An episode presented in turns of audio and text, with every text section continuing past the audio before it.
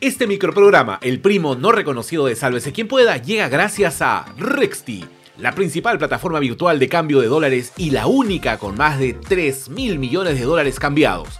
Entra a www.rexti.com o descarga el app y ahorra con nuestro super tipo de cambio. Usa el cupón SQP y obtén un tipo de cambio preferencial con Rexti. Y también estamos aquí gracias a nuestro Team Salvados, la comunidad premium de Sálvese quien pueda. Deja tu like, comparte el enlace con todos tus contactos, suscríbete y activa la campanita.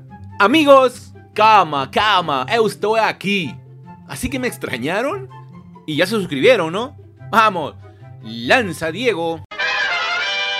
No tiene ni un mes y ya lo citaron un par de veces al Congreso. En realidad, hace algunas ediciones de ese su micronoticiero favorito, ya adelantamos que si las cosas siguen así, estamos asistiendo a los últimos días del buen Krillin como ministro del Interior. La sesión con Senmache seguía a la hora del cierre de este programa, hora que es sagrada para Diego, nuestro editor.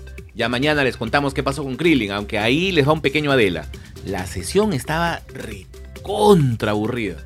Justamente sobre el caso Silva, nuestros amigos del portal El Foco revelaron que la casa donde Silva habría estado escondido le pertenece a Carmen Alcalá, una profesora que fue contratada en tres ocasiones por el MTC.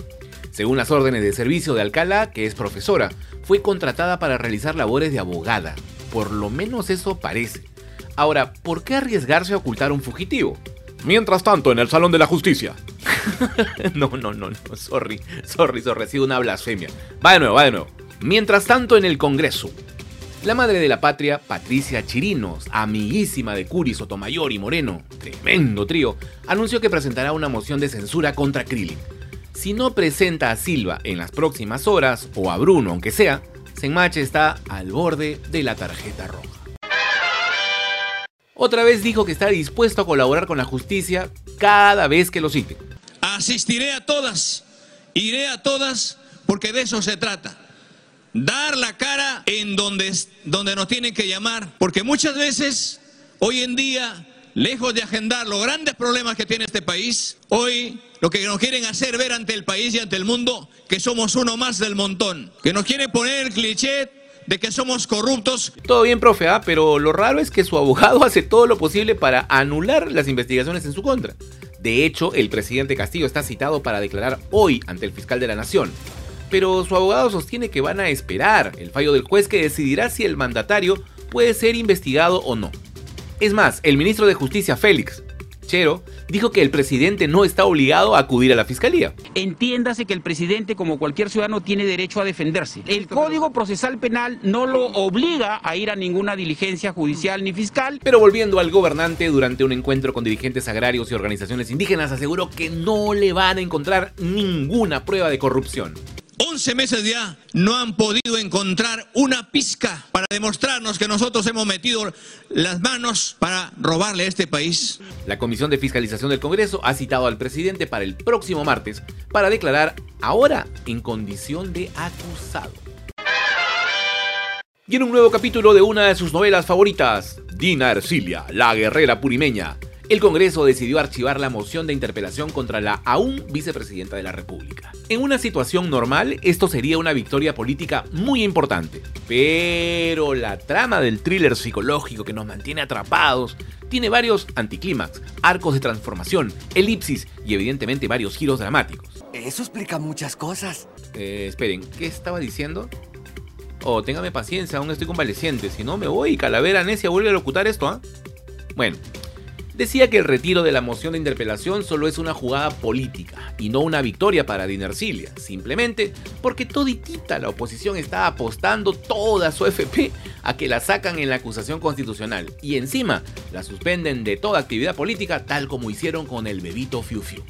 Obviamente, desde Trujillo, donde estaba realizando una actividad ministerial, quizá una de las últimas, la protagonista de la novela se defendió. Lo único que le quiero decir al pueblo peruano es que Dina Boluarte no ha hecho absolutamente nada malo, ni ha contravenido la Constitución. Pucha tía, la verdad es que diga lo que digas, tu suerte parece que ya está echada.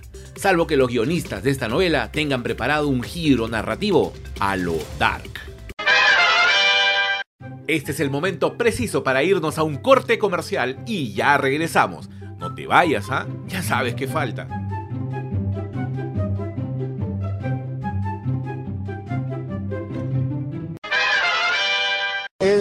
Cristo es como si fuera un hijo mío. O sea, luego de enjuiciarlo y exigirle que le pague 100 millones de soles, 100 millones, ahora resulta que Servando es como su hijo. Sí, su hijo. César Acuña, bautizado por Mollita como Caramanduca Maldita, retiró la demanda que interpuso contra el periodista Christopher Acosta y el editor Jerónimo Pimentel por el libro Plata como cancha.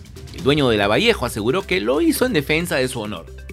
O Chato, ¿estás seguro que todavía te queda? ¿O estás seguro? Eh, lo que yo buscaba era una reivindicación moral. Yo buscaba yo este, que mi nombre no sea mancillado. Se acabó la novela. Tras enterarse que tendría nuevo API, el Cervando del Periodismo le respondió por Twitter, haciendo un breve recuento de todas las medidas que Acuña tomó en su contra por publicar el libro.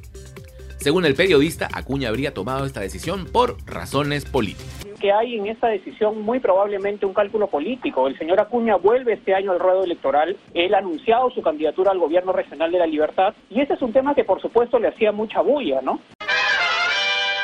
Mm, no son los nuevos superhéroes de Marvel, ¿ah? Tampoco son los papás de los One Direction, ni los facheritos caviares. ya, se lo contamos rápido. Emmanuel Macron, presidente de Francia, Olaf Scholz, canciller de Alemania, y el primer ministro italiano Mario Draghi y el presidente de Rumanía, Klaus Iohannis, aterrizaron en Ucrania y se reunieron con el Vladimir Zelensky. Después de conversar un toque del por qué Mbappé decidió ir al Real Madrid, Macron prometió enviar armas a Kiev para expulsar a las tropas invasoras. Las demás autoridades presentes también estuvieron de buen humor y ofrecieron ayuda militar, así como Estados Unidos ya lo viene haciendo porque a ellos les sobran armas. Ah, otro aspecto importante es que todos se mostraron a favor de que Ucrania integre la Unión Europea, porque son una familia y deben estar juntos como hermanos, miembros de una misma iglesia, bla bla bla bla. Y ahora vamos con el Mega Mix. El actual alcalde de La Molina, Álvaro Paz de la Barra, volvió a hacer noticia, pero tranquilos, no es una de espectáculos como las que no tiene acostumbrados. Esta vez, el jurado electoral especial declaró improcedente la inscripción de las candidaturas de su partido político Fe en el Perú. ¿Qué tal nombre? De esta manera, Alvarito no podrá cumplir su sueño de ser alcalde de Lima, al menos por ahora. El ministro de Agricultura, Andrés Alencastre, confirmó que a partir de la segunda quincena de julio se empezarán a distribuir 74.000 toneladas de uria que llegarán al país. Esto se hará con la finalidad de atenuar la crisis que pone en riesgo la próxima campaña agrícola. Hace rato era. ¿eh? Ayer venció el plazo dispuesto por el Tribunal Superior de Bogotá para que se realice el debate presidencial previo a la segunda vuelta electoral en Colombia, que se llevará a cabo este domingo. Sin embargo, el candidato Rodolfo Hernández, en pocas palabras, dijo que Gustavo Petro arrugó y que él no va a estar rogando. Y ahora, la que se viene, ¿ah? Y el paro indígena en Ecuador llegó hoy a su punto más álgido. Tras la detención de Leonidas Isa, líder de la Confederación de Nacionalidades Indígenas, se registraron actos vandálicos en 11 de las 24 provincias del vecino país. Entre el pliego de reclamos de los protestantes destaca la rebaja de combustibles. ¿Les suena familiar? Y la renegociación de las deudas de los campesinos con las bancas.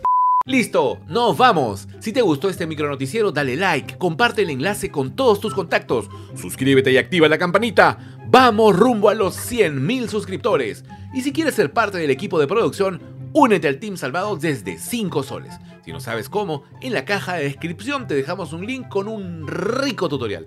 Nos vemos hasta el lunes. Buen fin de. No la vayas. Chau, chau, chau, chau, chau, chau, chau. Chau.